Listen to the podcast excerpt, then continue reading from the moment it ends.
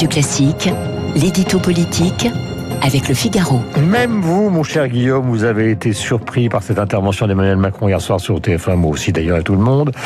Euh, sur la forme, comment comprendre donc euh, Alors le fait que personne ne soit prévenu, c'était probablement le but de l'opération, mais qu'il s'invite au journal de TF1 pour donner une date. Bah écoutez, il y a effectivement quelque chose d'étrange hein, dans cette prise de parole. Euh, Une intervention présidentielle, ça n'est pas rien, c'est le degré maximal d'autorité et de solennité, ce qui veut dire qu'elle doit être annoncée, scénarisée, anticipée, ne serait-ce que pour viser l'audience maximale. Or là, rien de tout cela. Il y a bien sûr une raison technique. Emmanuel Macron voulait parler vaccination. Or, il recevait justement les industriels et les patrons de, labora- de laboratoires et personne ne savait à quelle heure se finirait la réunion, donc s'il pourrait ou non accrocher les 20 heures. Il y avait une chance sur deux, finalement, c'est passé, mais ce fut à la dernière minute. Cette précipitation ne donne pas un côté brouillon à la communication élyséenne, ou est-ce qu'au contraire, ce n'est pas une bonne opération que de débarquer finalement Non, parce qu'on s'y perd un peu. hein. La semaine dernière, on prédisait une intervention du chef de l'État peut-être mercredi, peut-être dimanche, peut-être lundi. Et c'est finalement Jean Castex qui a parlé vendredi et depuis l'Élysée. On a appris ensuite qu'un nouveau conseil de défense se réunirait ce mercredi matin.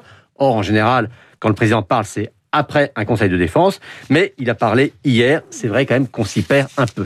Venons-en au fond, quel message a voulu faire passer le chef de l'État? Bah, le message était simple, c'était rassurer sur les vaccins, avec une promesse claire, claire, mais qu'il faudra maintenant tenir. À la fin de l'été, chaque adulte qui le souhaite pourra se faire vacciner. Là, je dirais qu'on retrouve le Macron qui veut à la fois clarifier et accélérer le mouvement, à un moment où, disons-le, on ne comprend plus rien. Car entre les laboratoires qui fournissent moins de doses qu'espéré, entre les questions sur la pertinence d'AstraZeneca pour les plus de 65 ans, ce qui pourrait conduire à un changement de stratégie vaccinale, entre les feux verts des autorités de santé, les coups de gueule que doit pousser l'Europe pour que les commandes soient tenues, entre la montée en puissance balisée un peu hâtivement par Olivier Véran, c'est vrai qu'on finit par ne plus savoir qui sera vacciné et quand. Alors, un peu comme devant un bureau un peu trop encombré, eh bien, le président semble vouloir faire place nette et remplacer un trop plein d'informations, de projections, d'estimations par un engagement unique, tous les volontaires vaccinés pour l'été, et l'intendance suivra.